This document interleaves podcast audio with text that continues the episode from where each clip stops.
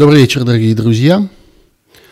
Вот, кажется, я и в эфире с маленьким опозданием, как всегда, с техническим, но в последнюю секунду как-то хочется убедиться, что все правильно, все правильно настроено. Э, я Сергей Пархоменко, это программа э, «Суть событий. Дополнительное время», как обычно, по понедельникам в это время мы с вами разговариваем о текущих событиях, о событиях предыдущей недели и начала этой недели. В какой-то мере это дополнение к моей программе «Суть событий» на радио «Эхо Москвы», которая, как вы знаете, как обычно идет в 9 часов вечера по пятницам в прямом эфире «Эхо Москвы». А, кроме того, я стараюсь собирать ваши мнения, ваши, э, ваши вопросы – Сейчас я попробую это правильно установить, чтобы как-то было это наилучшим образом. Вроде так должно быть неплохо. Вот, э, ваши вопросы, ваши темы в моем телеграме Пархом Бюро, в Фейсбуке. И главное, в последнее время я стал все больше и больше отдавать предпочтение вопросам, которые приходят непосредственно в мой YouTube-канал – понятно, что вопросы там могут задавать только подписчики. Ну и хорошо. Я считаю, что правильно, что подписчики э, имеют какое-то преимущество. Я всячески вас призываю подписываться на мой канал. Вы будете получать уведомления, я буду представлять себе, сколько вас. Э, YouTube будет э, как-то распространять этот сигнал шире. В общем, всем от этого будет только лучше. И да, действительно, я перед каждым вот этим вот стримом выкладываю там специальный пост в разделе «Сообщество» в моем YouTube-канале. Вы можете туда заглянуть, и вы можете там оставить вопросы и быть уверенными, что эти вопросы получат приоритет. Ну, в тех случаях, когда в этих вопросах, тем не менее, есть какой-то смысл. Все-таки это не должны быть вопросы совсем бессмысленные или, например, совсем неинтересные. Ну, знаете, бывают вещи, которые как-то сильнее меня – Э, неинтересный вопрос нет, э, э, не возьму в передачу. Как обычно, мне сообщают, и большое спасибо, откуда меня смотрят, кого-то только нет, и Оренбург, Усть-Лабинск, есть такой город. Да я знаю, действительно, есть такой город. Из нашего окна площадь Зимнего видна Невский, дом 3, москвич из Питера пишет мне. Мы с Канаверал, да, это уже, кажется, не первый раз – Э, Одесса, Челябинск, Оренбург, Дубна. О, шарф. Ну да, шарф. У меня тут довольно прохладно, почему бы и не в шарфе. Вам что, не нравится мой шарф? По-моему, вполне ничего себе. А, Запрудня. А где такая? А, Подмосковье Запрудня. А, а, вот э, Франция, Йошкар-Ола, ФРГ, Имонта, Нью-Йорк, Би, Ба, Я и Бе. Доминиканская республика. Вот некоторым везет. Некоторые прямо с Доминиканской республики на нас смотрят. У вас там утром, небось, в Доминиканской республике. Гродно, Беларусь. Ну, моя солидарность с белорусскими друзьями, которым приходится очень нелегко. Мурманская область, Ростов, Надану, Тбилиси и прочее. Батьям, Бахрейн, Карлсруэ – Какая все-таки прекрасная у нас география. Все, хватит. Это можно вечно так с упоением перечислять. Меня всегда упрекают в том, что я как-то очень долго запрягаю эти свои стримы. Давайте действительно период, период запряжения э, будем считать э, э, таким каким-то укороченным. Э, вот. Ну что, Поехали. Э, на самом деле я э, и на афише этого стрима, и э, ну, по, по смыслу всего происходящего, конечно, хотел бы начать с Навального. Ровно год тому назад, 17 января, я приехал вместе с женой Варей в аэропорт Внуково. Был адский мороз и ветер в этот день, много снега. И было настроение какое-то такое очень тревожное и в то же время в какой-то мере праздничное. Казалось, что мы присутствуем при каком-то очень важном событии. Мы присутствуем при том, как вот на наших глазах происходит история. И нас там было много таких, нас было несколько тысяч человек, которые там собрались, и как-то прошел слух про то, что не просто будет туда войти, что полиция будет как-то фильтровать людей, будет пропускать только тех, у кого есть билеты. А, поэтому многие э, забронировали себе, ну, некоторые даже прям купили и заплатили деньги тогда. А некоторые забронировали, мы тоже распечатали бронь билетов на какой-то рейс, я уже не помню куда, но примерно в это же самое время. Показали эту бронь билета охраннику, охранник посчитал, что это и есть билет, хотя это был не оплаченный билет, а только, вот, э, только расписание. Вот. В общем, мы вошли внутрь, и дальше произошло то, что все, в общем, ждали, что произойдет. Самолет повернули, посадили в другом аэропорту, в Шереметьеве. Но э, у нас была фактически прямая трансляция из этого самолета, потому что там летело несколько журналистов, и среди них летел наш э, друг, замечательный журналист э, Аркадий Островский из «Экономиста», и он нам как-то твитил и смсил э, и на вылете этого самолета, и тогда, когда вот он стал подлетать уже к Москве, и у них там внутри появилась связь, потому что самолет летел уже совсем низко, и можно было, вопреки правилам полетов, включить телефон, подсоединиться к интернету и отправлять какие-то сообщения.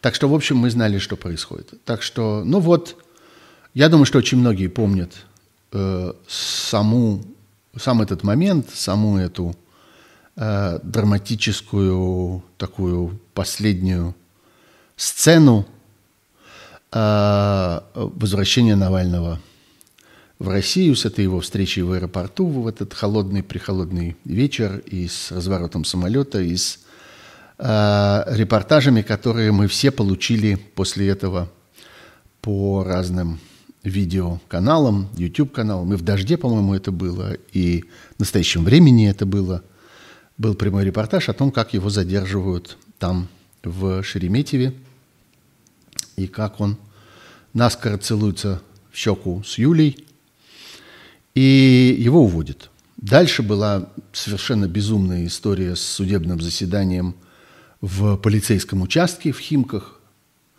абсолютно в нарушение каких бы то ни было правил, э, чрезвычайно нелепо, демонстративно оскорбительно, беззаконно было принято решение о его выдворении в СИЗО. Все это еще происходило э, удивительным образом э, на фоне стенки, на которой э, висел, висела какая-то агитация, агитационные какие-то плакаты из времен НКВД. По-моему, портрет Егоды, что ли, там был. Ну, в общем, что-то такое вполне себе отвратительное. Вот. Э, э, но такое символическое, демонстративное. Ну вот. А дальше э, случилось то, в чем, в общем, никто не сомневался. Случился один суд, потом другой суд. Вот это вполне нелепая история с делом Ивраше – потом еще такая комическая, э, я бы сказал, сатирическая э, эпопея с оскорбленным ветераном. Такая вот демонстрация марионеточного, совершенно бесстыдного, бесстыжего, я бы сказал, суда. Ну вот, э, собственно, вопрос ведь не в этом. Вопрос не в поводах, по которых по которым э, Алексей Навальный оказался в заключении, с поводами на самом-то деле все понятно. Мы хорошо про дело Евроше знаем. И э, мы помним, что э, Европейский суд по правам человека рассматривал это дело, признал его беззаконным, признал договор заведомо неправосудным, признал, что Алексея Навального и его брата – осудили, собственно, за нормальную предпринимательскую деятельность в условиях, когда э, не только нет потерпевшего, но и та сторона, которую принудительно принуждают быть потерпевшей, принудительно называют потерпевшей, систематически отказывается от этого звания и говорит о том, что не было не нанесено никакого ущерба, и коммерческие взаимоотношения с Алексеем Навальным и фирмой его брата. Навального, собственно, искусственно притащили, что называется, за ухо к этой фирме. А, фирма брата Навального э, оказывала надлежащим образом услуги надлежащего качества. И совершенно нечего э, к этому, ко всему э, как-то там придираться. А, и Россия не просто приняла к сведению это решение э, суда, но и э, выплатила штраф, который был Европейским судом по правам человека присужден по этому делу, и таким образом признала эти результаты и признала неправомерность таким образом косвенно э, обвинения против Навального. И вообще вся эта история с тем, что он э, э, должен досидеть приговор по этому делу, который признан заведомо неправосудным, а, вся эта ситуация, в общем, вполне, я бы сказал, демонстративно бессовестна. Но было абсолютно понятно, что по какому-нибудь поводу Навальный окажется в тюрьме. И люди, которые говорят сегодня, что Навальный обманулся в своих ожиданиях, что он не думал, что он окажется э, за решеткой, что его обманули, ввели в заблуждение, заманили, пообещали, потом не исполнили и всякое такое прочее. А, нет, конечно, нет. Навальный прекрасно понимал, куда он едет, и прекрасно понимал, зачем он едет, и прекрасно понимал, что его ждет. А, вот э, я вам очень советую посмотреть длинный-длинный эфир Христа Грозева в YouTube-канале э, журнала э, New Times – там ведущий выступает главный редактор этого журнала, который, собственно, существует уже довольно продолжительное время только в такой э, виртуальной форме, только в интернете, в виде YouTube-канала, в виде сайта, самого журнала бумажного давно уже нет. Так вот, э, выступает там в качестве ведущий главный редактор этого журнала Евгений Альбац. Очень хороший эфир, надо сказать, с Христо Грозевым был. Христо Грозев вообще удивительный совершенно персонаж, и Э, какой-то инопланетянин. Вот человек поразительной какой-то рассудительности, э, убедительности, спокойствия, э, такого, такой надежности в своих суждениях.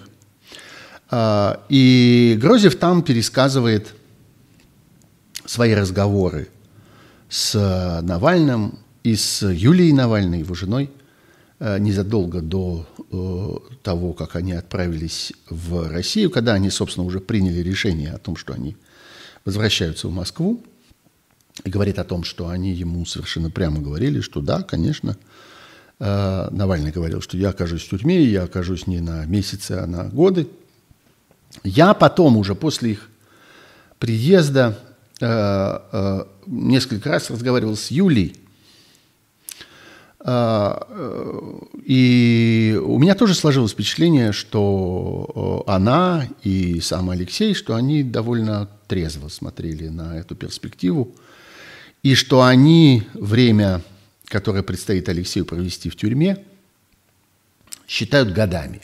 Не месяцами, а годами. И они как-то между собой обсуждали, вот сколько будет этих лет. Будет ли их там 10 или больше – Сильно ли больше? Звучали э, всякие конкретные цифры, я как-то не уполномочен вам эти цифры называть, но во всяком случае у меня сложилось ощущение, что у них было трезвое, твердое понимание того, что произойдет в России. Не идет речь ни о каком обмане, ни о каком замане, ни о каком таком, э, ни о каких иллюзиях, которые были у Навального. Он это сделал осознанно. И, конечно, весь этот год продолжаются эти споры, и они будут продолжаться дальше. Споры о том, была ли это ошибка, и, собственно, в чем был расчет, и зачем это было сделано, и так далее. И ведь как же так? Ведь человек же понимает, что жизнь одна, и зачем, а находясь в тюрьме, он находится в изоляции, это все гораздо сложнее и так далее. А, я твердо убежден, что э, это был, было, во-первых, совершенно э, неизбежное решение. То есть, собственно, не было никакого выбора. Было очевидно. Очевидно, э, исходя из логики, многолетней логики э, судьбы и работы и миссии Алексея Навального, что он должен прийти к этому моменту, э, э не было никакого выбора, ехать или не ехать в Россию, возвращаться или не возвращаться. Э, собственно, так вопрос не стоял. Вопрос стоял только в выборе момента. Чуть раньше, чуть позже, э, когда он э, лучше восстановился, вот, продвинулся еще немного вот в этом своем, так сказать, восстановлении физического его состояния, потому что, ну, действительно, он же за несколько месяцев проделал совершенно поразительный путь, и Э, это отдельная история, отдельный подвиг, как человек, э, выйдя из комы, будучи первоначально в первые дни абсолютно беспомощным, совершенно неспособным, там, я не знаю, поднять руку, э, встать с кровати, спуститься по лестнице и так далее, постепенно, постепенно, путем каких-то изнурительных упражнений и тренировок, и такой очень упорный ежеминутной буквально работы, э, когда он там работал для того, чтобы восстановить координацию движений, для того, чтобы восстановить э, чувство равновесия, которое было разрушено вот этими химическими веществами. А, и а, это была, ну, как бы отдельная история, отдельный подвиг какой-то. Было понятно, что он довольно быстро восстановился интеллектуально, э, но физически ему было очень трудно. Трудно писать, трудно читать, трудно сосредоточиться. Все это он преодолел. И, э, ну вот, собственно, расчет был в этом. Вот этот момент надо было рассчитать. Уже пора или стоит еще немножко потренироваться. Он в какой-то момент решил, что, ну, все, хватит. Заниматься этими упражнениями можно долго, э, но вот теперь, поскольку как-то он считал себя достаточно уверенно, держащимся на ногах, можно уже и ехать. Вот мне снова и снова тут люди пишут, «А Навальный вернулся, почему жестокий просчет?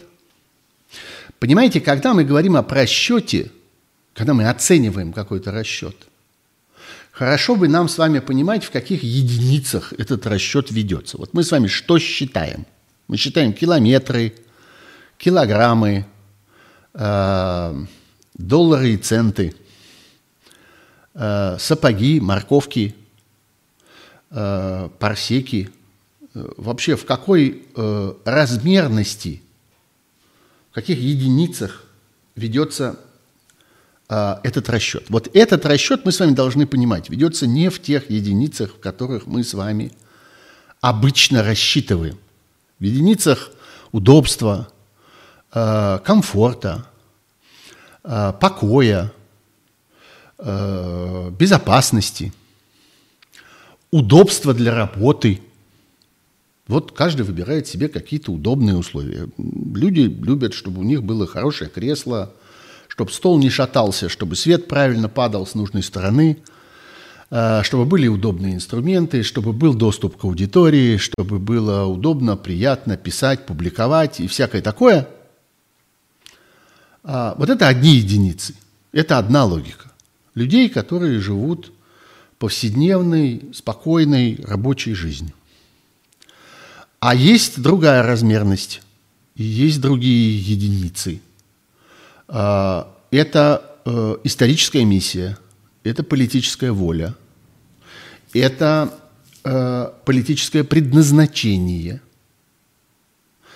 Э, я уверен, что в сущности вот это решение, которое Навальный объявил за несколько дней до того, как сел в этот самолет авиакомпании «Победа», это решение было предопределено, собственно, оно было принято за много лет до того, когда Навальный принял это решение, что он теперь будет работать на то, чтобы оказаться лидером всех людей, которые противостоят э, этому режиму. Он будет собирать вокруг себя всех тех, кто считает, что должна быть прекрасная Россия будущего. А не партия, которая была одной из попыток ее зарегистрировать под таким именем. Это отдельная история, как Навальному не давали зарегистрировать его партию.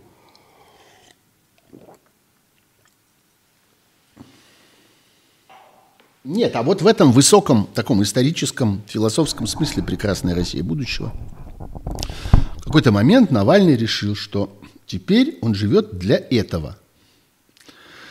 А, приняв это решение и пройдя через все то, через что он прошел, я лично считаю, что переломный момент в его судьбе – мне кажется,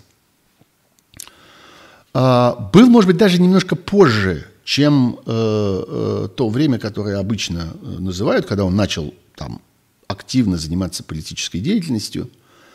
Это было в, ну, я бы сказал, я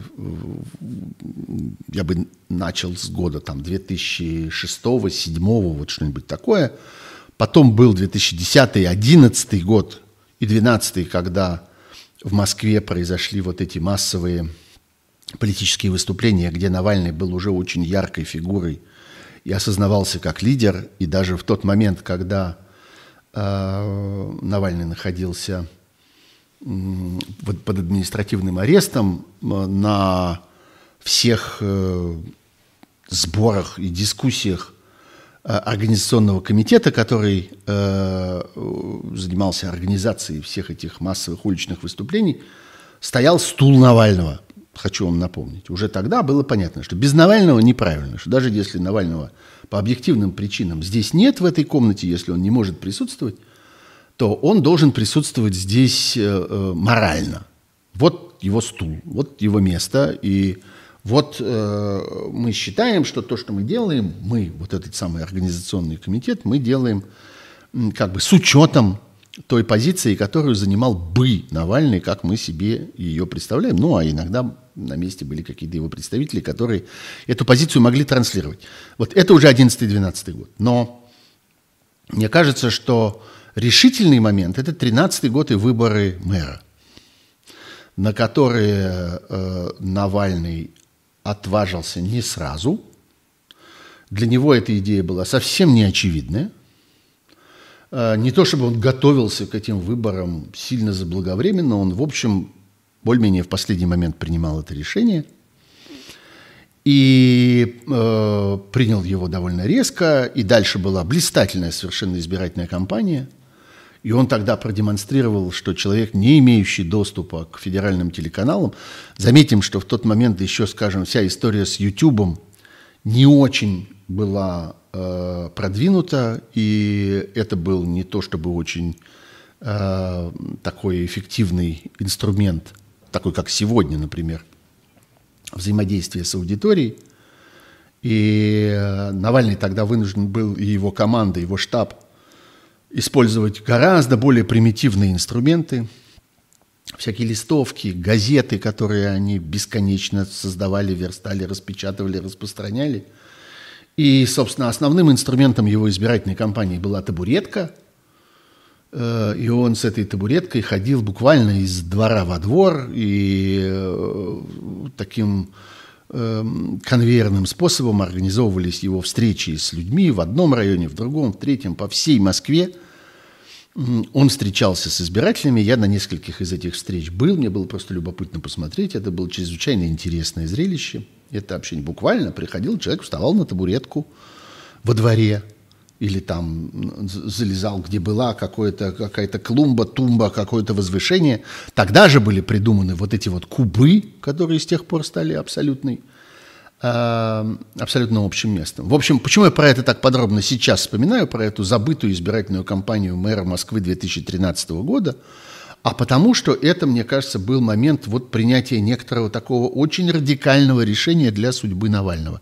Решение, когда он сделался человеком, который работает только на это и хочет только этого, и движется только в этом направлении.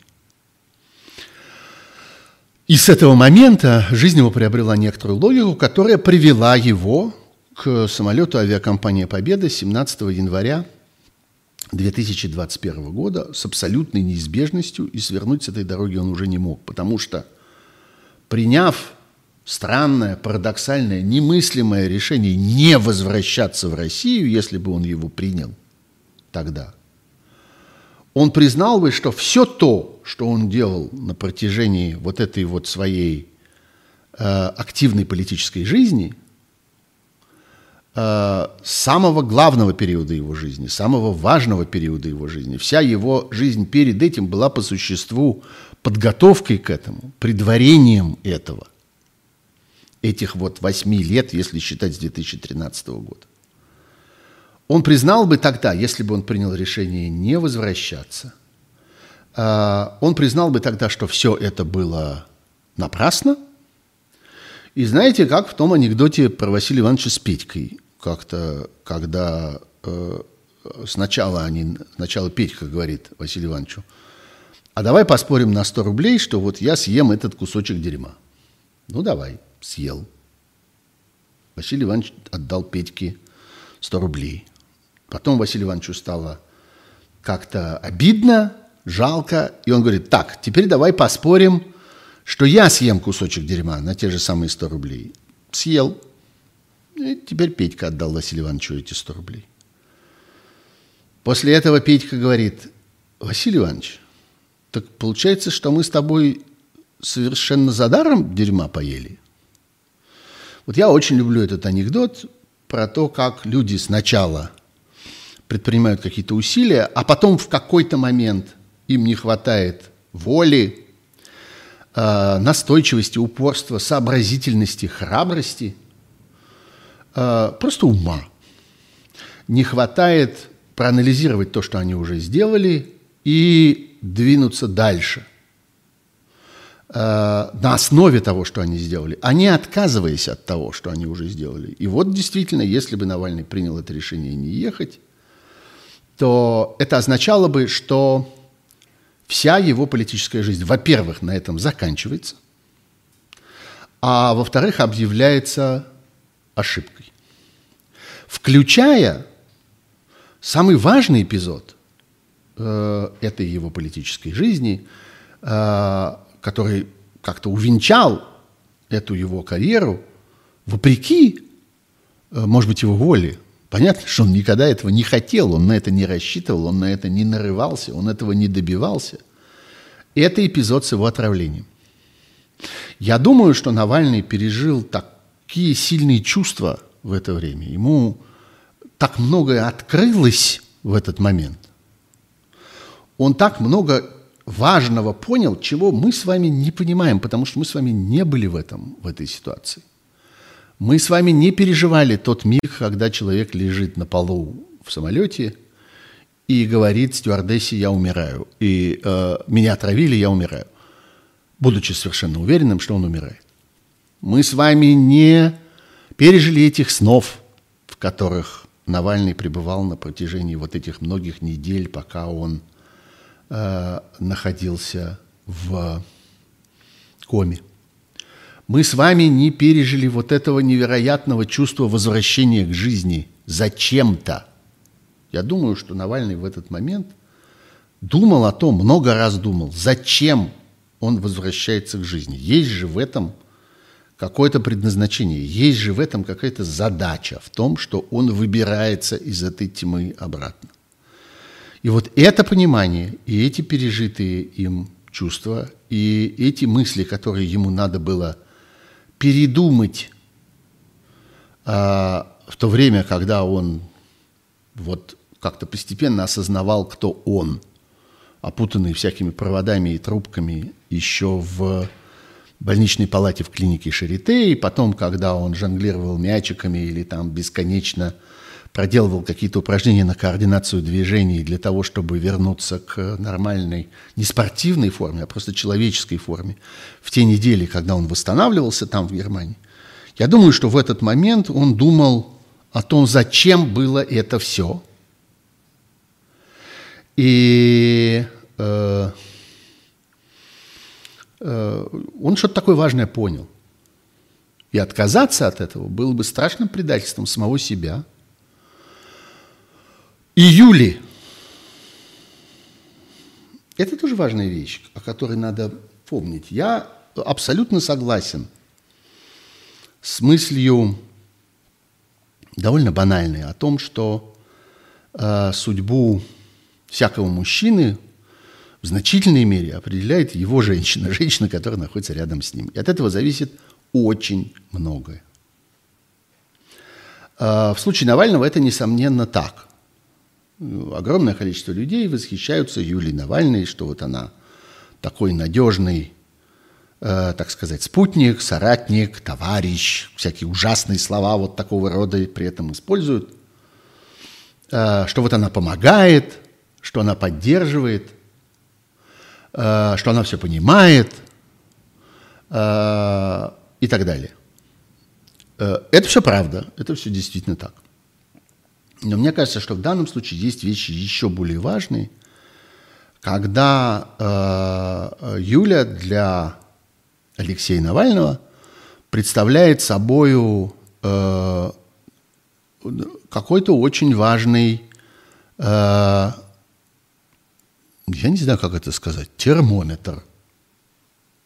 Какой-то вот такой живой прибор, с помощью которого он измеряет каждую минуту рефлекторно правильность э, своих поступков – Э, достоинство своей позиции,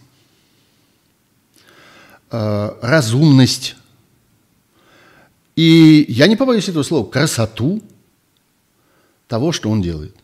Ну, простыми словами, можно, э, конечно, это описать так, что он это все делает для нее. Он это все бесконечно делает для того, чтобы ей понравиться. Ну, можно сказать и так. Это очень примитивно, но это, в общем, правда – но в этом есть какой-то очень важный, глубокий человеческий, философский смысл. Когда человек видит рядом с собой какое-то очень важное для него другое живое существо и понимает, что э, он должен в глазах этого живого существа вот по, по шкале этого живого существа выглядеть э, правильно, выглядеть на, на нужном уровне. Его температура должна быть вот там, где этот измерительный прибор ее ожидает. Знаете, мне никто никогда этого из них не объяснял. Мы знакомы много лет. Э, мне кажется, что у нас хорошие дружеские отношения и с Алексеем, и с Юлей. Мы с ними никогда этого не обсуждали. Я им никогда у них никогда про это не спрашивал, они мне никогда про это ничего не отвечали. Но это мое понимание э, событий. Коротко говоря, ответ на вопрос, зачем Навальный вернулся, для меня такой. Для того, чтобы быть на высоте самого себя. Вот я бы так это сформулировал. Эта высота самого себя, она состоит из нескольких как бы критерий. На высоте на уровне э, всего того, что он делал в предыдущие годы. Всех тех усилий, которые он предпринял, всех тех людей, которых он собрал, втянул, втащил в эту историю, заставил работать вместе с собой, развивал их вместе с собой, развивался сам вместе с ними. Вот на уровне этого ему нужно было быть. Ему нужно было быть на уровне Юли и ее ожиданий, и ее взгляда и ее представления о том, каким должен быть он, он не мог оказаться ниже того уровня, который она от него ждала. И главное, он должен был быть на уровне той миссии, той задачи, которую он к тому моменту уже себе сформулировал и, может быть, сформулировал вот в этот самый страшный момент преодоления смерти. Я думаю, что в какой-то момент в голове его сложилось ощущение, мне кажется, опять же, я у него не спрашивал, у меня не было такой возможности. Хотя, э, когда Алексей уже был как-то способен э, разговаривать достаточно продолжительно, э, это было довольно быстро после того, как он вышел из комы. Мы несколько раз разговаривали по, по скайпу, Конечно, я был не, не единственный, с кем он вел эти разговоры. Я думаю, что был там целый круг людей, с которыми он разговаривал и обсуждал это свое положение, но, но среди этих людей был и я, и моя жена Варя. А, вот.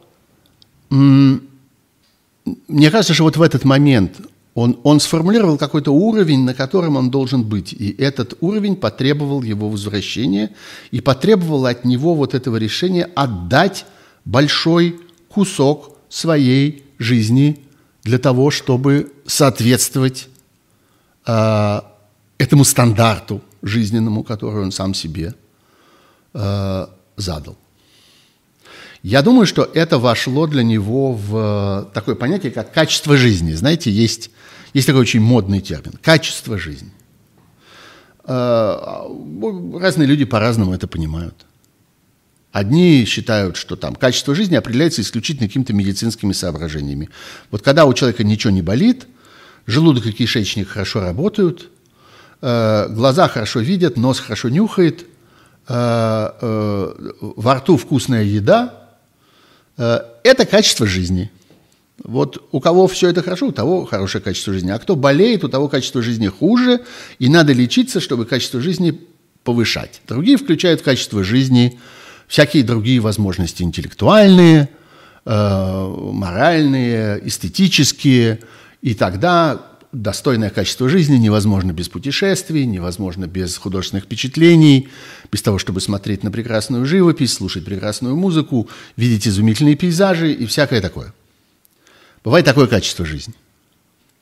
А, а вот в случае Навального качество жизни – это э, качество задачи, которая перед ним стоит, и к которой он идет. Если бы он остался там, в Германии, качество его жизни резко упало бы, потому что задача оказалась бы неисполненной и неисполнимой. Окончательно он должен был отказаться от нее.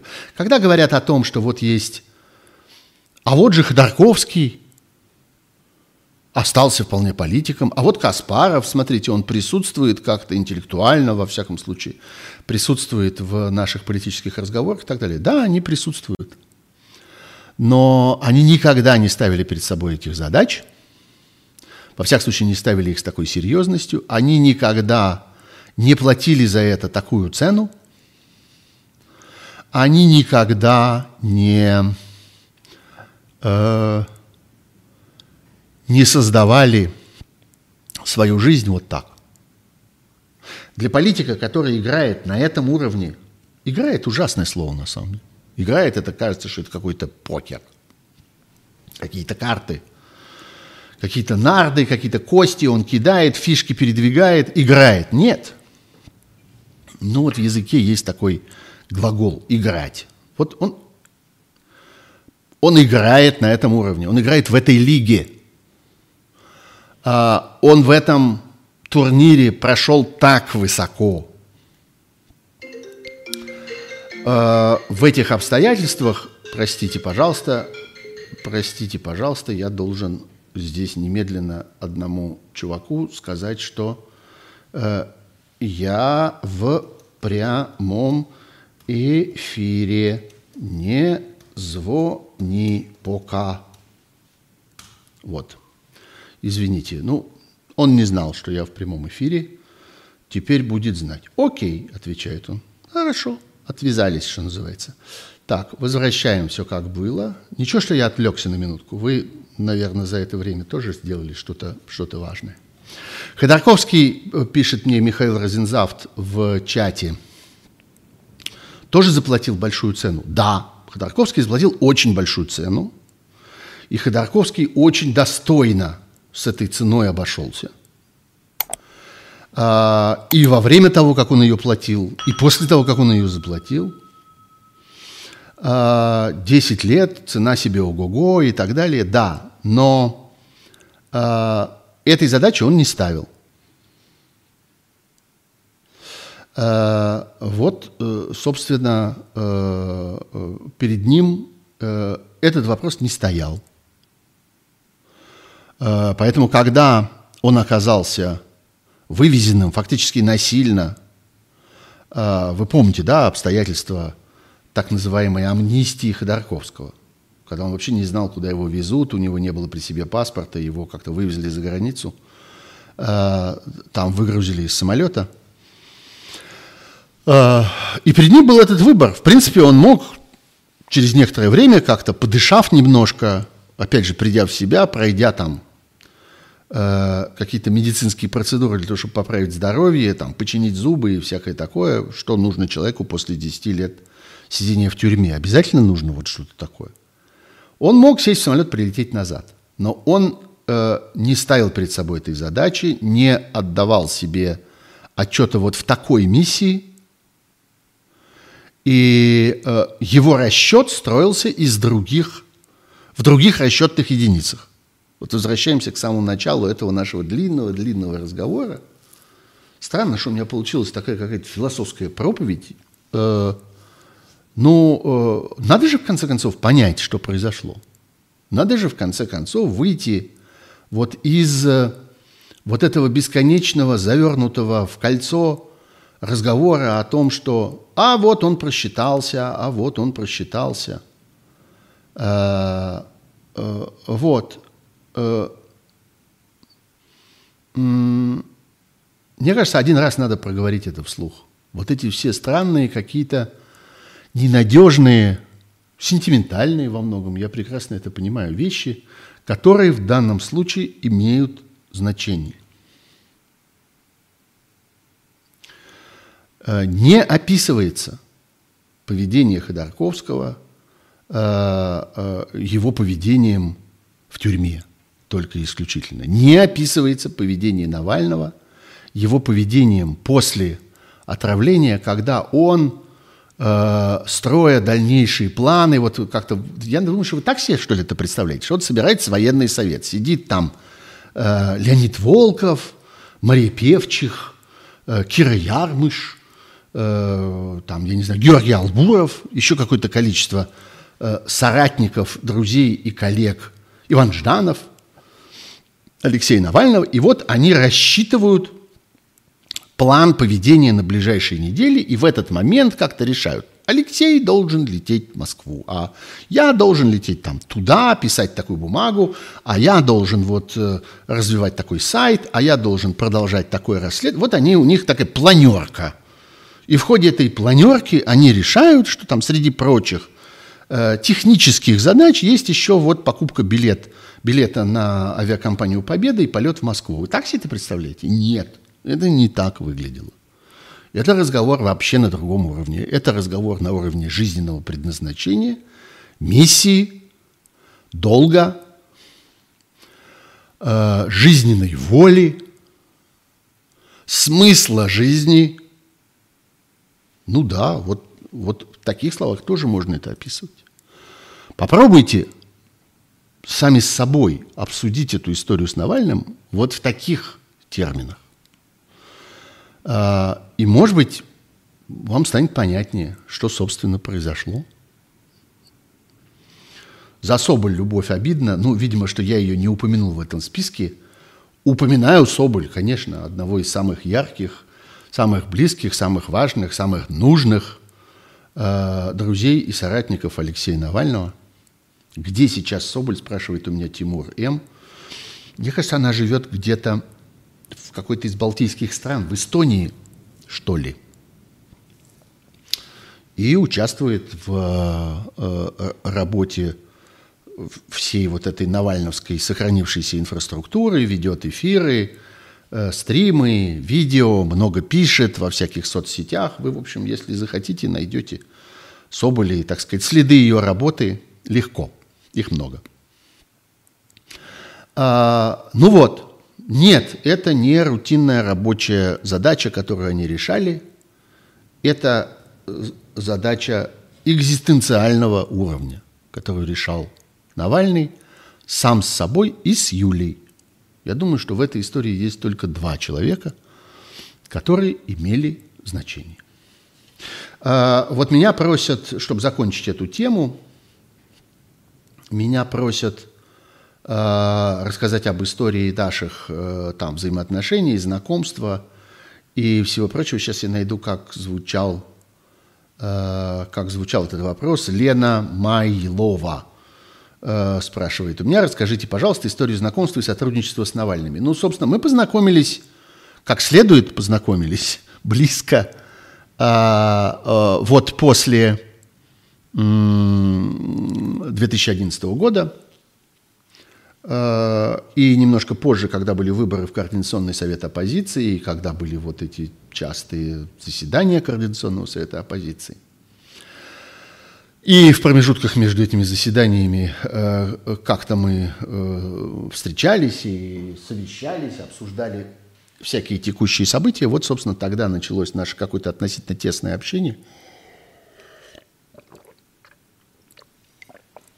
А в дальнейшем мы встречались время от времени парами. Я с Варей, он с Юлей.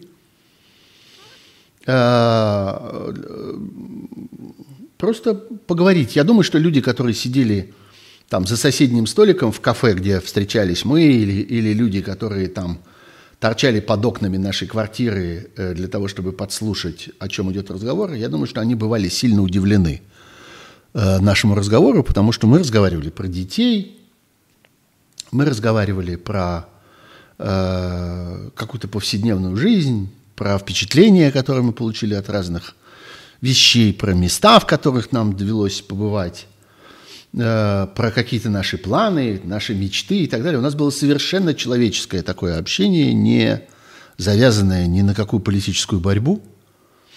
Э, хотя, конечно, у нас бывали и деловые всякие разговоры. И, например, э, я бывал в фонде борьбы с коррупцией и тогда, когда э, там постепенно разворачивалась такая информационная деятельность, когда они начали производить все больше и больше всякого журналистского контента, э, они пытались выпускать газету, если помните, был такой период. Потом они все-таки поняли, что важнее видео, и что надо сконцентрироваться на YouTube и на стримах, и на всяких вот таких, э, на такой видеопродукции – и Алексей тогда просил меня, ну, поскольку все-таки у меня есть довольно значительный там редакторский и журналистский опыт, чтобы я разговаривал с его сотрудниками и, ну, в, в какой-то мере их настраивал на эту новую работу и рассказывал им о каких-то общих принципах этой профессии. Для многих это было довольно неожиданно и, что называется, не, э, не э, что называется, они под это не подписывались. И сам Навальный говорил о том, что мы с ужасом понимаем, что мы постепенно превращаемся в редакцию. Они как-то не собирались становиться редакцией. Но постепенно становилось понятно, что нет ничего более важного, чем общение с аудиторией, с людьми вокруг. Вот. Э, почему Юля никогда не дает интервью, спрашивает Ирена Сайко. Ну, во-первых, что значит никогда? Иногда дает. Она вообще очень э, точно это соизмеряет. Решение она принимает сама. Как я понимаю, никаких особенных э, советчиков, советников у нее нет, пресс-секретарей у нее нет. Она просто соотносит каждый свой поступок, каждое свое слово, и каждое свое согласие на какое-нибудь интервью, соотносит с Алексеем. И э, поскольку она как-то очень хорошо понимает, очень хорошо чувствует – Алексея, его отношение к жизни, его как бы логику, его, его э, э, метод жизненный. Я думаю, что она просто каждую минуту сама у себя спрашивает, а вот Алексей бы хотел, чтобы я дала это интервью или нет? Вот э, с его точки зрения это было бы нужно или не нужно? И э, я думаю, что это решение дать или не дать интервью, чаще всего не дать, с довольно редкими исключениями. Это их совместное решение, э, даже при том, что Алексей не принимает участие в его выработке. Вот понимаете, что я имею в виду? Он как бы морально в этом решении присутствует. Он присутствует э, э, э идейно в нем. Бывают такие отношения между людьми, что иногда даже не нужно ничего обсуждать. Достаточно представить себе, достаточно смоделировать себе реакцию второго. Вот и все. А, ну вот, э, так э, история знакомства и сотрудничества, да, вот э, мне доводилось там бывать. Иногда Алексей спрашивал какого-то совета по поводу, например, каких-то конкретных людей, как я отношусь к такому-то и такому-то. Я уверен, что он не у меня одного это спрашивал, а как-то интересовался. У него был, наверное, какой-то круг людей, у которых он спрашивал про это. А, и Иногда, наоборот, я э, пытался ему навязать какие-то свои представления и э, приходил к нему и говорил, послушайте, а вот есть вот такой человек, мне кажется, что это очень правильный человек, очень нужный человек, а почему бы вам не начать с этим человеком работать вместе, почему бы вам не позвать его, не вовлечь его, почему бы вам не использовать его потенциал, я вот видел этого человека как бы в деле, в работе. Э, иногда Алексей соглашался, иногда не соглашался, иногда как-то Э, как-то начинал сдержанно смеяться и говорил, что какой вы все-таки наивный как-то. Ну, как вы, как вас все-таки легко э, надурить? Вот как вы увлекаетесь людьми, которые совершенно этого не... Он на самом деле, конечно, гораздо жестче относится к людям, чем я. И у него гораздо более как бы твердые э, есть критерии, которых он придерживается, и он гораздо менее сентиментальный человек, чем я в этом. Поэтому многие мои какие-то рекомендации и там мои советы э, оставались совершенно без последствий и не имели совершенно никакого эффекта. Но, тем не менее, мне казалось правильным время от времени это делать. Вот. Э, вот так. А потом, когда Алексей оказался в тюрьме, мы несколько раз с Юлей встречались, э, уже с ней одной – и расспрашивали ее об Алексее. Она нам рассказывала, что знала. А мы как-то старались ее поддержать. И э, иногда старались ее как-то отвлечь, развлечь, развеселить. Хотя понятно, что на каждую минуту думает все про одно и то же. А, но, тем не менее, нам казалось, что, может быть, э, ей с нами на там, какое-то время становится немножко легче. Вот. Если бы Юля выдвинулась в 2024 году, это было бы круто. А, куда выдвинулась? Президенты? А, не думаю. Я думаю, что э, она считает, мне кажется, опять же, я с ней этого не обсуждал, мне кажется, что она считает, что это в какой-то мере смажет, так сказать, разбавит, растворит э, Алексея его присутствие в русской политике, ведь он же продолжает не присутствовать, он играет не колоссальную роль. Ну, давайте с вами вспомним предыдущие выборы. Про что были предыдущие выборы в Государственную Думу, вот этой осенью, минувшей осенью произошедшей? Они были про то, как Алексей Навальный сражался с путинским режимом из тюрьмы вместе со всей политической структурой, которую он построил, сражался из тюрьмы с э, той избирательной конструкцией, которую построили в администрации президента, считали безупречной. Э, а он им сломал эту игру, и им пришлось прибегнуть к грандиозным фальсификациям и к э, прямым репрессиям, и к обману, и ко всяким, я бы сказал, грязным комбинациям с тем, чтобы вытеснить из информационного поля всю историю с умным голосованием. И им пришлось нанять всяких, я бы сказал, менее э, устойчивых, менее надежных, э, менее разумных и менее совестливых людей в сообщники и вовлечь в эту игру, там, я не знаю, партию Яблоко, например, которая им помогала в этом и продала за это Э, остатки своей репутации вместе с Явлинским. Ну и так далее.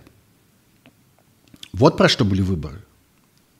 Вот каков сегодня, сегодня, фактически год спустя, политик Навальный. И присутствие его в политике совершенно не ограничивается вот этими смешными постами, которые он время от времени выдает. Они совершенно безупречно литературно написаны – Э, в каком-то прекрасном тоне, в каком-то каким-то очень правильным взглядом на мир. Пару раз, к сожалению, было, надо признать, что э, коллеги и, так сказать, соратники Навального свои тексты выдают за его, ну, как бы публикуют в его аккаунте как-то по какому-то конкретному случаю, потому что вот что-то такое важно э, сообщить и так далее, и они вот как бы от имени Алексея Навального сообщают что-то, это обычно очень видно. И такие посты как-то моментально определяются людьми, которые понимают, как пишет, как мыслит, как говорит и как думает Алексей Навальный, мы уже теперь вполне себе это представляем. Ну вот. Так что совсем не этим определяется его присутствие в э, политике и в нашей жизни. Он по-прежнему играет очень важную и очень серьезную роль. Вот. Целый час я посвятил, почти час теме Навального, но, знаете, он нам посвятил год, а мы ему посвятим час. По-моему, э, обмен вполне, э, вполне адекватный. Э, смежная тема – это Шендерович, про который меня много спрашивают. А вот уехал Шендерович. Э, вот Навальный приехал, а Шендерович уехал. А вот как же так? Э, ну, разные единицы измерения, разные жизненные программы, разные жизненные задачи, разные понимания своей цели. Э, Шендерович – автор.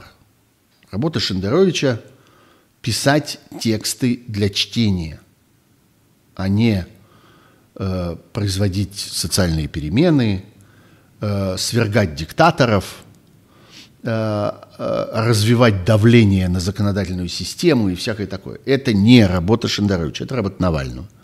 Работа Шендеровича – писать тексты для чтения. Писать тексты для чтения Шендерович может там, где э, у него есть стол и стул, где у него есть лампа и собственный инструмент для писания. Клавиатура на компьютере или там, я не знаю, чем он пишет, пишет ли он от руки, нет, думаешь, он пишет на компьютере все-таки. Вот там он и может это делать. Сидеть в тюрьме ему для этого совершенно не обязательно, особенно по выдуманному, э, абсолютно э, бессовестному, лживому, злонамеренному обвинению, которое возводит на него э, э, его, так сказать, процессуальный соперник, каковым в данном случае является э, Евгений Пригожин и его адвокаты.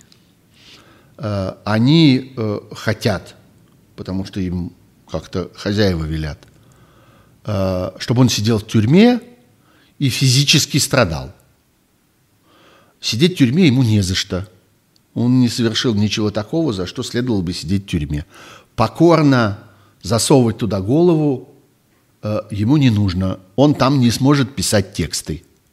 А он должен писать тексты. И правильность его поступков – измеряется количеством текстов, которые он написал, и качеством этих текстов. Они точно будут лучше, э, где бы он ни находился на свободе, чем если он будет их писать в тюрьме и передавать через адвокатов. Вот в этом можно не сомневаться. Их будет больше, и они будут лучше. Поэтому он поступил правильно.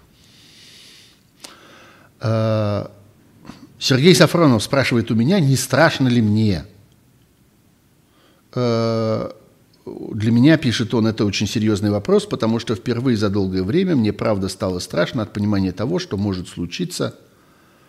Как вы думаете, изменится внутренняя обстановка в России? В последней своей передаче Алексей Венедиктов высказался, что действия Москвы связаны прежде всего с внутренней повесткой. Я совершенно согласен в данном случае с Алексеем Венедиктовым, я сам много раз про это говорил.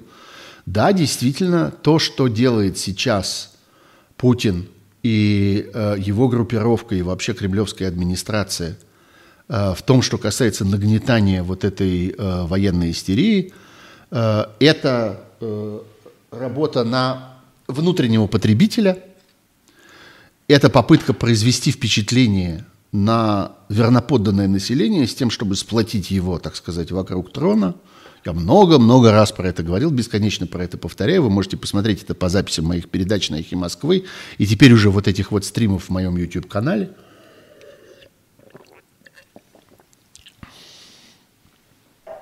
Вот. Конечно, да, как-то в свое время мощная батарейка получилась из Крыма, и из войны. Батарейка эта садится, она не села еще окончательно, но она совершенно очевидно садится, нужна новая. Ну и вот, нужны враги. Враги внутри, враги снаружи. Вот они и создают врагов внутри, всяких иностранных агентов, нежелательной организации, экстремистов и всякое такое. И врагов снаружи. Они считают, что, в частности, Навальный тоже интересный, перспективный враг. И именно поэтому вот Навального ждет сейчас еще два уголовных дела, возвращаясь к его теме – а, э, возобновилось вот это так называемое предупредительное дело, оно такое имело прозвище в адвокатской среде, в декабре 2020 года, примерно за полтора месяца до возвращения Навального в Россию, простите, в декабре 2020 года э, было заведено дело о мошенничестве, о том, что вот будто бы Навальный потратил на личные цели – деньги, которые были перечислены в качестве пожертвований. А, и вот он, значит, э, расхитил 356, называлась такая цифра, 356 миллионов рублей. Откуда взялась цифра, абсолютно непонятно. Следственный комитет вот утверждает, что он ее потратил на личное обогащение, приобретение всякого имущества, отдых за границей и прочее всякое такое. Это дело было заведено для того, чтобы просигналить Навальному, что ни в коем случае не, нельзя ему возвращаться, чтобы он не смел возвращаться в Россию. Он вернулся, про него как-то немножко забыли, вот сейчас вспомнили, ему грозит 10 лет по этому делу. А есть еще второе дело о создании экстремистского сообщества, потому что с тех пор Фонд борьбы с коррупцией был переименован в экстремистское сообщество. А, вот, значит, он создал экстремистское сообщество с целью дискредитации Экстремизм в этом заключался, да? С целью дискредитации органов государственной власти. Дискредитация заключалась, собственно, вот во всех этих антикоррупционных расследованиях. Во всех этих домиках для уточки, всех этих историях про генпрокурора Чайку его детей, когда тот был генпрокурором, истории про, э, собственно, дворец Путина, про Ралдугина, про все эти бесчисленные яхты и прочее, прочее, прочее и прочее. Это все экстремизм, а, заключающийся в дискредитации органов государственной власти. Еще 10 лет ему грозит по этому делу. А, так что да, конечно, истории с э, вот этим выдуманным фальшивым делом и в Роше, по которому Алексей должен там что-то два с половиной года пребывать, Э, э, в заключении. Этим делом, несомненно, не кончится. Конечно же, не кончится. Конечно, сроки ему будут наматывать и наматывать, и накручивать, и накручивать дальше и дальше. И создавать из него врага. Вот у нас тут сидит враг, мы его стережем, а то он вырвется наружу и укусит за бочок, как тот серенький волчок. Вот. А еще есть враги внешние. Да, конечно. Что касается страшно или не страшно, вы знаете, я тоже должен сказать, что, пожалуй, Последние несколько недель я испытываю какие-то новые чувства, которых я никогда не испытывал раньше. Чувство реального страха за людей, например, детей. Вот я представляю себе, у меня у самого пять человек детей, они уже довольно большие все, а вокруг меня еще есть довольно много людей, у которых есть мальчики, сыновья или внуки мальчики. И вот я себе представляю, как однажды утром мы просыпаемся, а они нам начинают звонить или просто приходят, стучат в двери, открывают двери, говорят, папа, мне повестку принесли. Вот э, эту фразу я представляю себе очень живо. А что мы будем делать в этот момент? когда вдруг нашим детям принесут повестки о том, что они должны идти воевать с Украиной. Вы представляете себе вообще это? Вот помимо всего остального, помимо там ДНР, ЛНР, писатель Залупин с золотым пистолетом – э, вся вот эта трескотня в Государственной Думе и так далее. Речь-то ведь про это, что вот он стучит в дверь и говорит, а мне повестку принесли.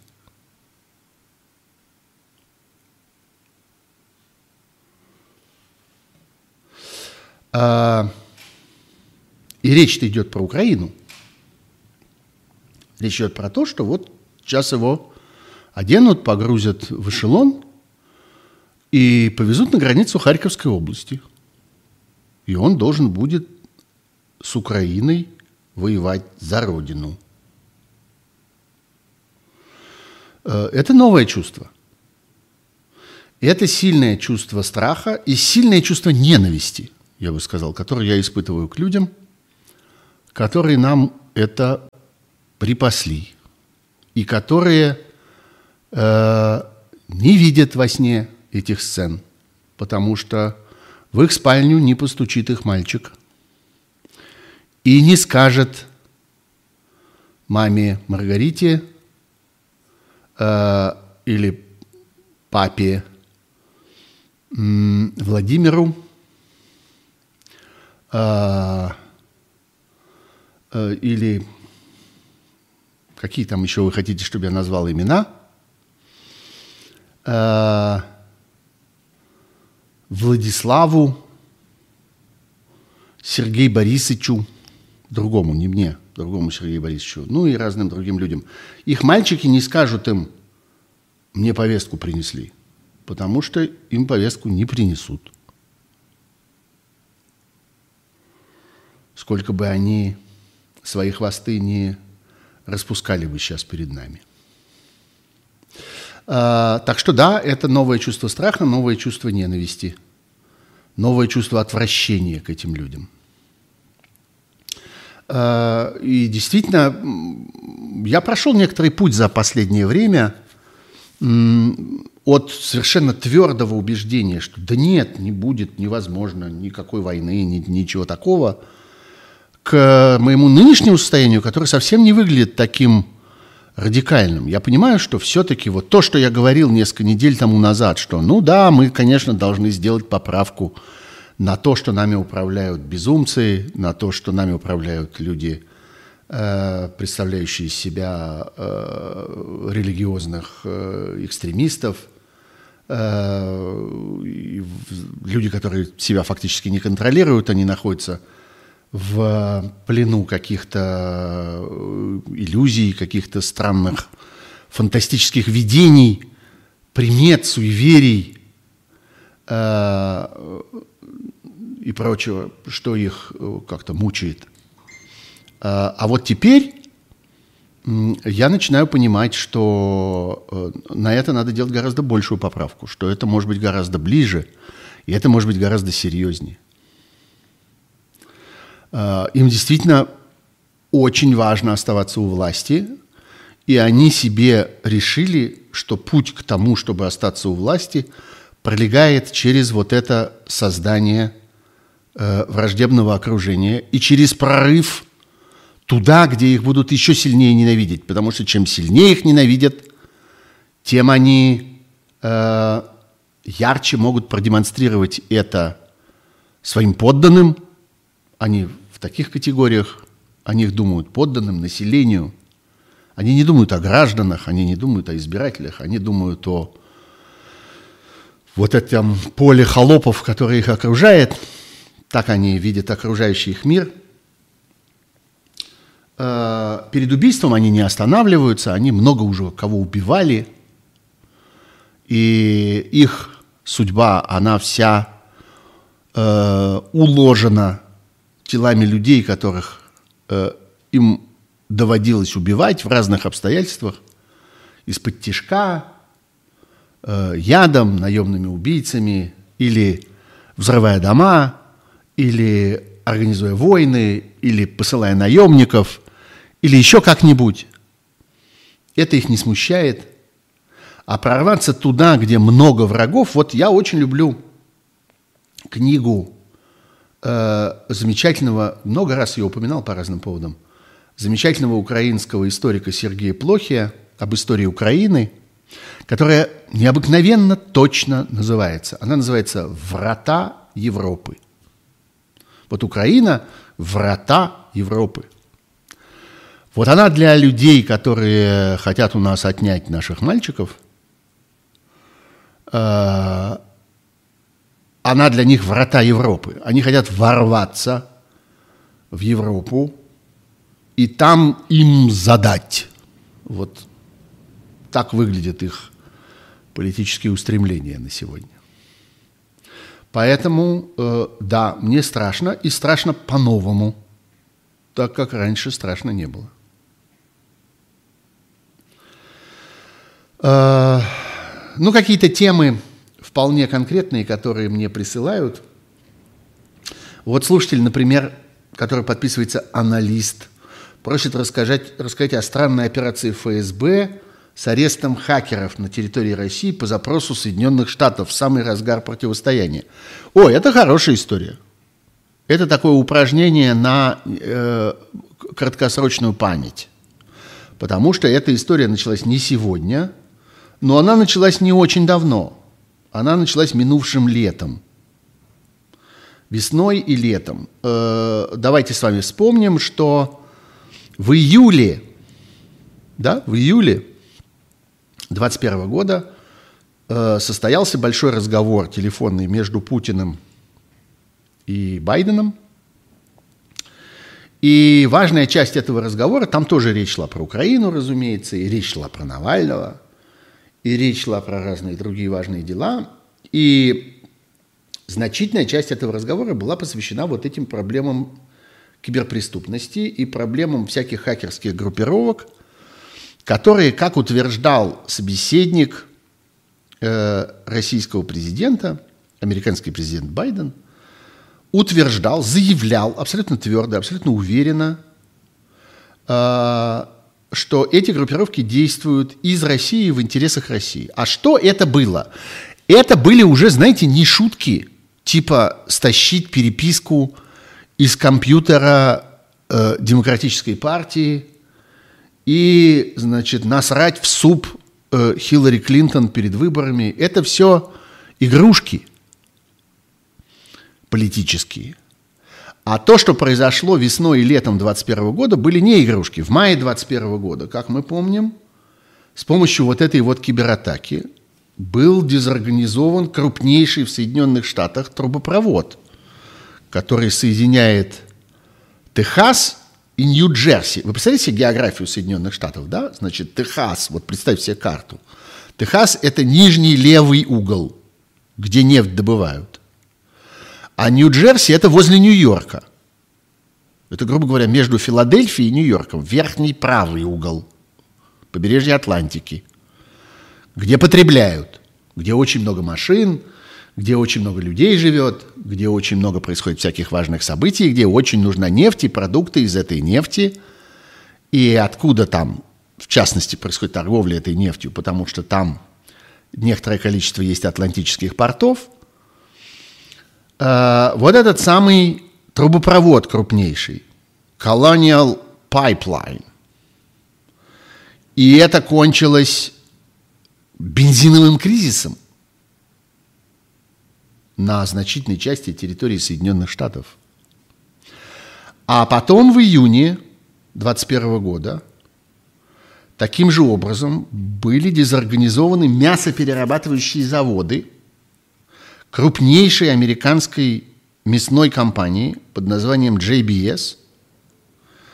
9 а, предприятий по переработке говядины, 5 предприятий по переработке свинины – и 26 предприятий по переработке курицы. Ну, это не привело к перебоям с поставкой свинины и курицы в американские супермаркеты, но э, мало есть на свете вещей, которые были бы важнее, чем это. Я помню, когда начиналась коронавирусная эпидемия в начале 2021 года, и когда в Соединенных Штатах были очень жесткие ограничения, и огромное количество компаний закрывались на удаленную работу, а кто не мог удаленно работать, те вообще прекращали свою работу. Была отдельная дискуссия, я это читал тогда в американских газетах, отдельная дискуссия о э, вот этих э, мясофабриках, где перерабатывается, э, в частности, свинина. Американцы очень много съедают свинины. Огромное количество свиных ребер, страшное количество разных ветчин и окороков – свиных отбивных, жарят на барбекю у себя вот в этих двориках, садиках в этой одноэтажной Америке. А, ну и вот было решено, что все что угодно можно остановить. Правительство, Конгресс, аэропорты, э, я не знаю, зубоврачебные клиники, бассейны для плавания, парикмахерские, что угодно. Но завод по переработке свинины должен работать каждый день. Он не может остановиться. Вы что? Вот, вот такого рода вещи э, происходили. Да, и Байден тогда, в июле 2021 года, сказал, это его цитата, вот я ее нашел после, э, после этого разговора. Я предельно ясно объяснил ему, ну в смысле Путину, если подобная вымогательская атака, а эти кибератаки, они были организованы таким образом, что дезорганизовывалась деятельность, соответственно, вот этого вот громадного предприятия, там, трубопровода или заводов по переработке мяса, и требовался выкуп, чтобы они могли заработать снова. В частности, вот эта вот мясная компания JBS заплатила 11 миллионов, призналась. 11 миллионов долларов для того, чтобы ее оставили в покое. А, так вот, я предельно ясно объяснил ему, сказал Байден, если подобная вымогательская атака идет с его территории, и даже если она не организована властями, то мы ожидаем, что они будут действовать, если мы предоставим им достаточно информации о том, кто к этому причастен. Что из этого следует? Из этого следует, что информация была предоставлена, что Байден передал Путину тогда совершенно ясные сведения о том, кто это. Американцы знали, кто это. И было поставлено жесткое условие, что Путин должен это прекратить, как хочет. Потом еще пресс-секретарь Белого дома Джем Псаки сказала на эту тему, президент имеет право ответить не только киберпреступникам, но и той стране, которая их укрывает. Это серьезная была фраза.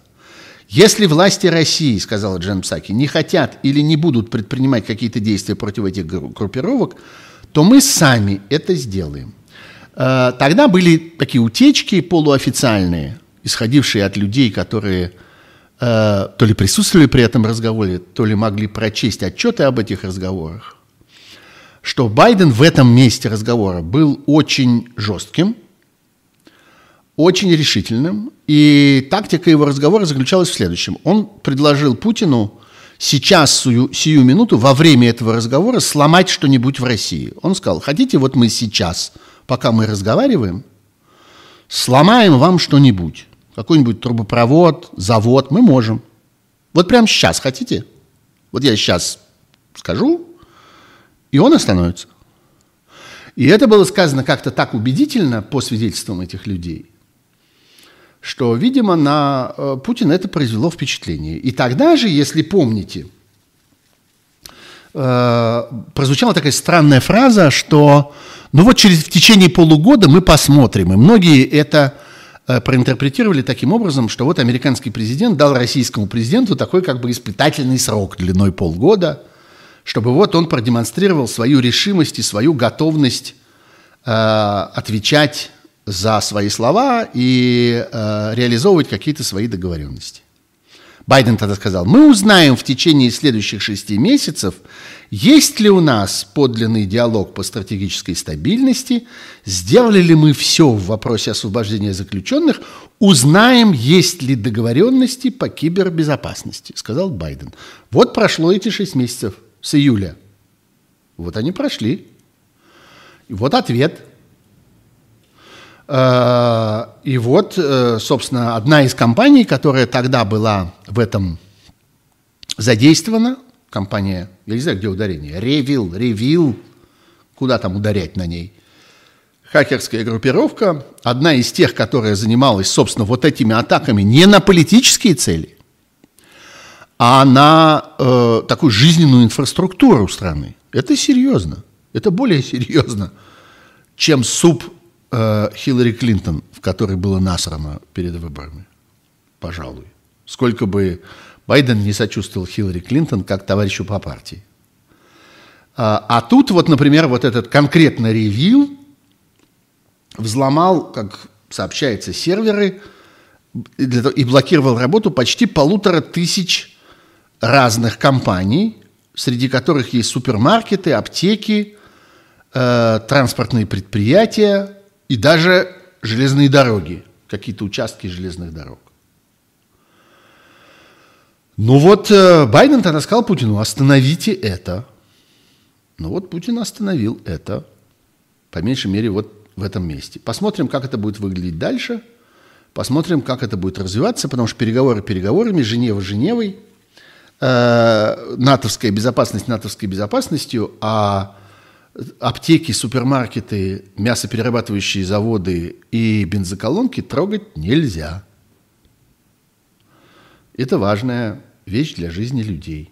И американцы об этом заботятся, потому что это жизнь их избирателей, и избиратели за это жестоко отомстят тем политикам, которые за этим не уследили.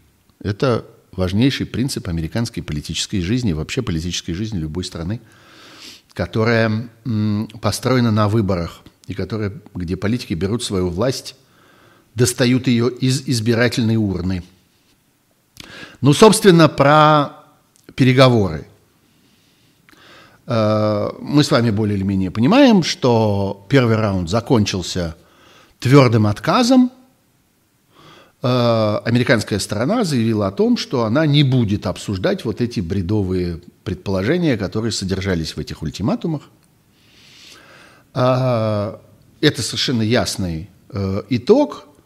Неясно, будет ли это все иметь какое-нибудь продолжение – может быть, да, может быть, нет. Я лично считаю, что да, будет, потому что существует профессиональная среда и на одной, и на другой стороне, которая этого хочет. Есть политики, есть э, конгрессмены, а с этой стороны депутаты, есть э, всякие аналитики, политологи, эксперты, военные, которым важно поддерживать этот процесс. И это серьезная очень вещь, она продолжается много десятилетий. Ее так просто не выкорчивать. Вот я тут посоветую вам еще одну книжку, книжку, которую я прочел на днях. Э, это книжка э, замечательного коллеги, моего и друга, с которым мы работаем вместе много-много лет. Он когда-то был в журнале «Итоги», где я был главным редактором и много где еще был. Его зовут Александр Гольц. Он, на мой взгляд, несомненно лучший в России специалист по вопросам обороны и безопасности. Он написал книжку и издал ее смиренно. Очень мало кто про это знает, а зря. Эта книжка называется «Пережить холодную войну. Опыт дипломатии». Она вышла в самом конце прошлого года в издательстве АСТ. Вот я, наконец, ее прочел – и вопрос, который у меня немедленно возникает, э, преподает ли Александр Гольц где-нибудь это?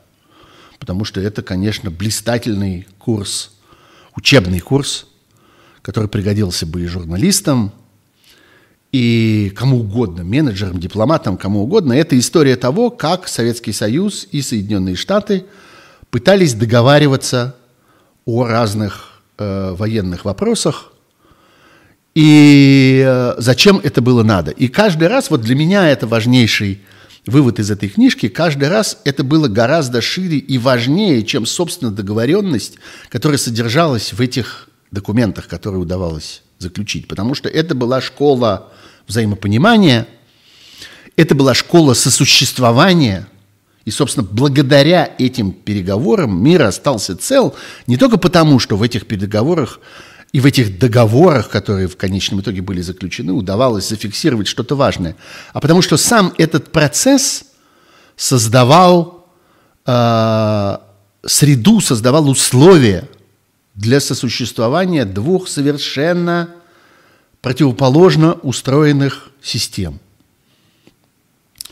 И вот он описывает, например, самую раннюю историю, договор, который был в 1963 году заключен, самый первый, так называемый Московский договор. Это был договор о запрещении ядерных испытаний. И это была первая попытка поставить вообще ядерные дела там, ну, в какие-то рамки. Как-то ограничить вот эту вот, так сказать, свободное развитие э, этой ядерной гонки. И тогда э, там были запрещены испытания в трех средах, то есть э, на земле, то есть в воздухе, как бы над землей, э, в воде и в космосе. А разрешалось только под землей. Э, вот. но важно не только это, важно не только, что они договорились с грехом пополам, страшно сложно, бесконечно долго, мучительно они договаривались об этих ограничениях ядерных испытаний, а о том, что сам процесс этих переговоров заставил две стороны понимать друг друга, э, слышать друг друга, отучил две стороны мучить друг друга бессмысленными э, идеологическими, какими-то философскими э, упираниями. Э, кто знает, может быть, вот эта безумная, э, трагикомическая, истерическая выходка э, министра иностранных дел России Воробьянинова э, и э, его президента с этими безумными э, их ультиматумами, заведомо невыполнимыми и так далее.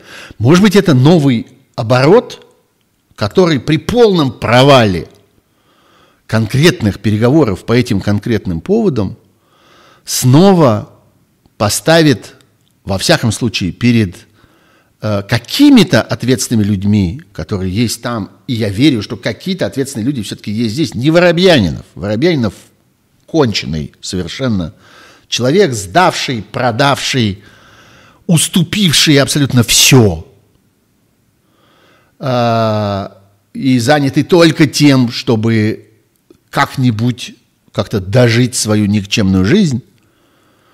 А, нет, но есть какие-то люди, в которых есть э, профессиональное достоинство. Эксперты, какие-то все-таки дипломаты, ну, опять же, не, не, не, не вот эти тетки с немытыми головами и с, с, со следами вчерашнего пьянства на лице. Нет, ну, дипломаты же все-таки есть э, в России. Есть люди в возрасте, которые э, много лет этим занимаются и как-то этому учились. Есть военные, есть военные эксперты. Э, может быть, это способ снова вспомнить, заново обучиться каким-то правилам жизни на одной планете. Я здесь вспоминаю много раз проведенную в этой книжке. Спасибо Александру Гольцу. Напомнил мне замечательную, знаменитую фразу Генри Киссинджера, который был, конечно, важнейшей фигурой во всей этой истории, э, во всей этой истории этих переговоров – он сказал потрясающую фразу, давно причем, это было в середине 50-х годов в одной своей статье об американской дипломатии, он написал, мы никогда не откажемся от наших принципов, но мы должны понимать, что сможем придерживаться этих принципов только если выживем. Очень точно сказано. Очень верно, правильно, уместно и вовремя. Тогда, в середине 50-х годов – а, и сегодня это еще важнее и еще уместнее, наверное. А, вот, так что э, посмотрим, что из этого и все. Пока отказ, не расширение НАТО, нет, не будет никакого не расширения НАТО. Возвращение в границы 97 -го года не будет возвращения НАТО в границы 97 -го года. А, а вот э, какие-то конкретные переговоры о размещении совершенно определенных систем вооружений, э, запуска противоракетной обороны, э, доставки, снабжения и всякого прочего, да, давайте, давайте про это поговорим. Там есть во главе американской делегации мощнейший переговорщик, такая Уэнди Шерман. Она сейчас заместитель госсекретаря Соединенных Штатов, э, она традиционно э, прославилась участием во всяких очень сложных переговорных эпопеях. Она была и советником у Клинтона, и советником у Мадлен Олбрайт. Она занималась Северной Кореей, она занималась Ираком, она занималась э, Ираном, она занималась вот этой самой ядерной сделкой – которая потом разрушилась, и там Трамп из нее вышел, Но э, на тот момент, когда она была заключена, это был единственно возможный выход в результате сложнейшей переговорной эпопеи, когда обе стороны первоначально не хотели договариваться, а в конечном итоге пришли к некоторым договоренностям, которые все-таки отсрочили, это уже теперь факт, отсрочили появление атомной бомбы в руках э, иранских фанатиков тогда, когда у власти были фанатики.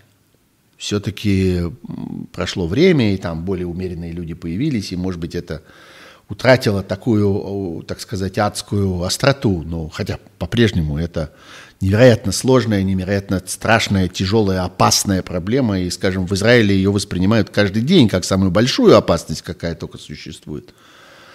Но на какое-то время передышка была создана, и э, в какой-то мере, э, в какой-то мере э, удалось это отодвинуть, и Уэнди Шерман к этому приложила э, свою руку.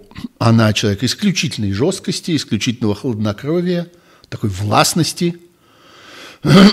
Я думаю, что она этим воробьяниновским э, халуям э, даст там, как бы это сказать, прочихаться.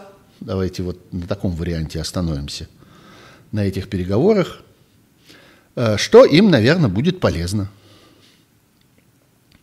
Ну вот, это то, что я вижу из своих, э, из своих э, ранее заданных мне вопросов. Мне тут, тут народ радуется тому, что понял, на что я намекаю, что, что министр э, иностранных дел превратился в кису. Ну да, превратился в кису. Ну да, да. Ну что же, именно. Э, вот. Сейчас я быстренько тут пролистаю, э, пролистаю. Давно уже это, появился специалист по американской говядине, что вот какие уж коровы, или это про российскую говядину идет. Э, э, ну ладно, не буду в это во все погружаться. Э, скажу только, что Соединенные Штаты – страна прекрасной говядины. Не сомневайтесь в этом. Ее там много, и она чудесная. И как-то, если кто любит э, стейк, так надо когда-нибудь доехать до Соединенных Штатов и там попробовать. Это я чуть-чуть отвлекся на любимые гастрономические мотивы. Уж извините. Э, почему во Франции не приняли иск братьев Навальных? Ну, во-первых, еще это, не, это имеется в виду иск против Ивраше. А, во-первых, дело не кончилось. Э, что-то мне подсказывает, что оно возродится и заиграет какой-то новой жизнью. Во-вторых, э, ну потому что во Франции существует действующее сложно организованное правосудие. Одни наняли адвокатов, другие наняли адвокатов. Эти адвокаты сражались. И результат получился вот такой. Э, там это не является политическим решением. Это вопрос состязательного правосудия. Вот на этом этапе не удалось, хотя было достаточное количество людей, которые хотели этого. Впрочем, могло бы быть их и больше, и общественная поддержка могла бы быть там и сильнее. Она была не, не безумно сильна, все-таки как-то Россия далеко, Навальный далеко. И не то, что прямо народные массы там поднялись на, с возмущением против Ивраше – вот. Э, э, я думаю, что эта тема еще вернется. Я думаю, что роль, которую, ну, не компания Евроше, а несколько высокопоставленных служащих компании Евроше сыграли в деле с этим фальшивым обвинением Навальных, эта история будет еще оценена, продолжена, и эти люди будут наказаны за свое малодушие э, и э, готовность служить вот такого рода, я бы сказал, низменным интересам. А, вот. Э, это важное, вполне, по-моему, был важный вопрос. Ну что, давайте остановимся на этом. Мы уже полтора часа в эфире.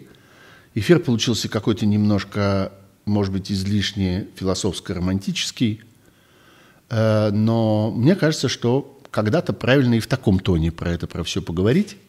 Мы с вами крутимся более или менее вокруг одних и тех же тем. Мы к ним еще много раз будем возвращаться. Будем возвращаться к казахстанской истории. Она совершенно не закончилась.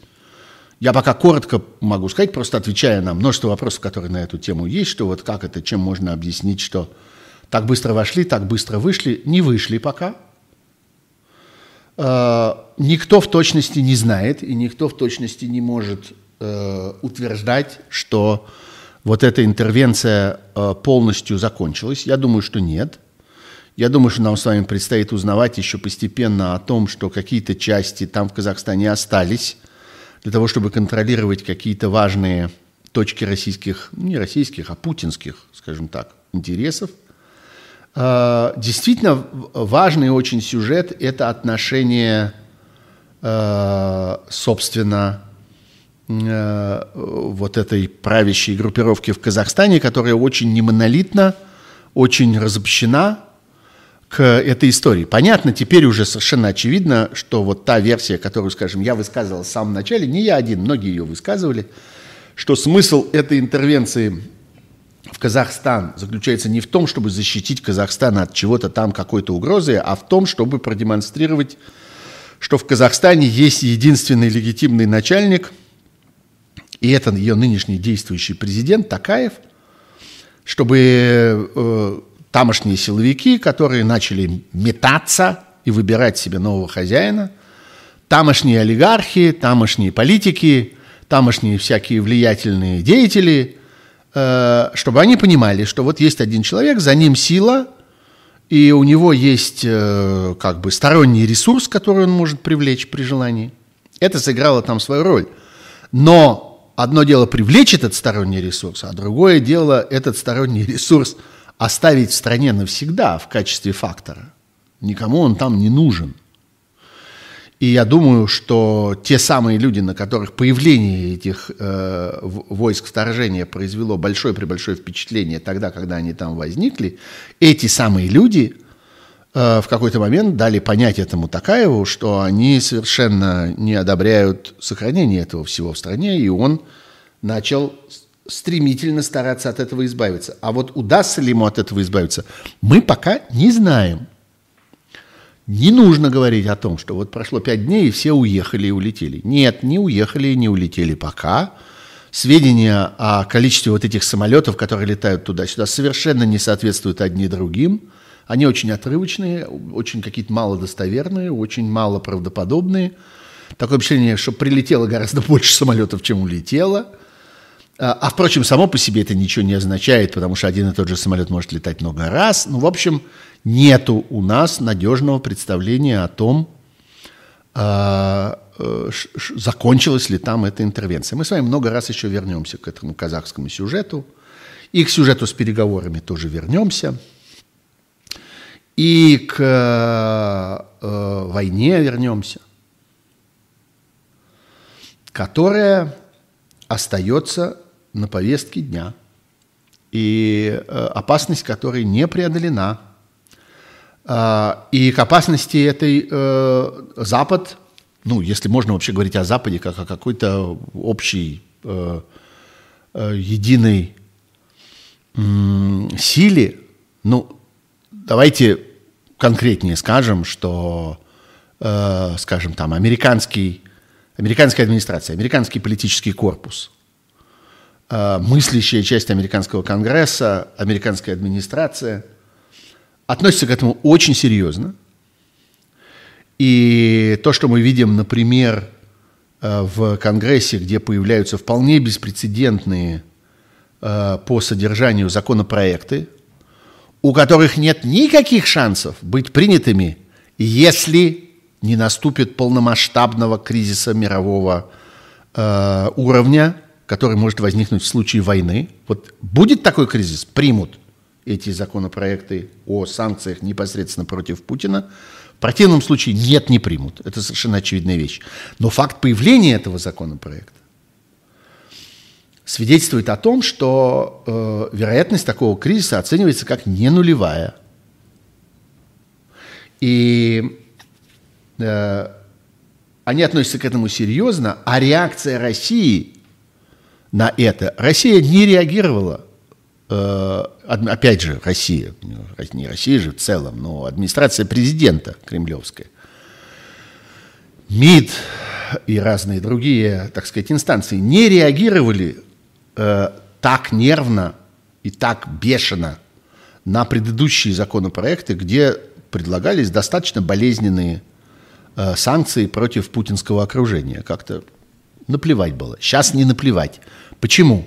Потому что здесь знают о том, что там к истории с предстоящим, возможно, предстоящим украинским кризисом военным относятся серьезно. Поэтому и здесь относятся серьезно. Понимаете, это двусторонняя такая история. Мы еще про это будем много с вами разговаривать.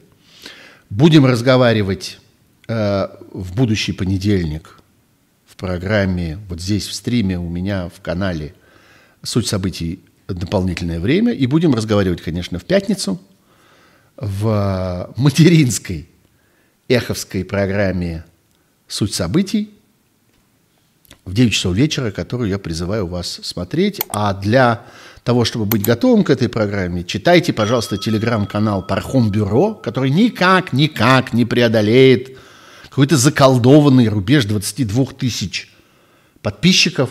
Я, по-моему, уже год дожидаюсь этого 22-тысячного подписчика. Это какой-то ужас. Вот застряли как-то на грани, ни туда, ни сюда. Я не знаю, что происходит. Может быть, это специально э, Дуров для меня придумал такую какую-то психологическую шутку – не пропускает и все. Вот, подписывайтесь, пожалуйста, на телеграм-канал Пархом Бюро, он называется. А, читайте мой Facebook, читайте мой Инстаграм. И, пожалуйста, подписывайтесь на этот канал в Ютубе, где тоже, по-моему, преступно мало подписчиков. Я как-то так надеялся, что я год закончу с 20 тысячами. Нет, даже близко нет. Хотя количество просмотров меня, пожалуй, скорее радует – и за лайки большое спасибо. Вот их уже почти тысяча. Я надеюсь, что через тысячу перевалим. Еще во время э, эфира обычно их становится гораздо-гораздо больше, потому что люди досматривают потом. Спасибо большое всем, кто смотрел. Спасибо большое всем, кто писал в чате. Я посматривал в чат и старался как-то идти в той конве, которая там обсуждается. Спасибо всем, кто присылал мне вопросы разными способами. Будьте здоровы, Э, пусть вас омикрон обойдет стороной. А, всего хорошего, до свидания, до будущей пятницы и будущего понедельника. Всего доброго.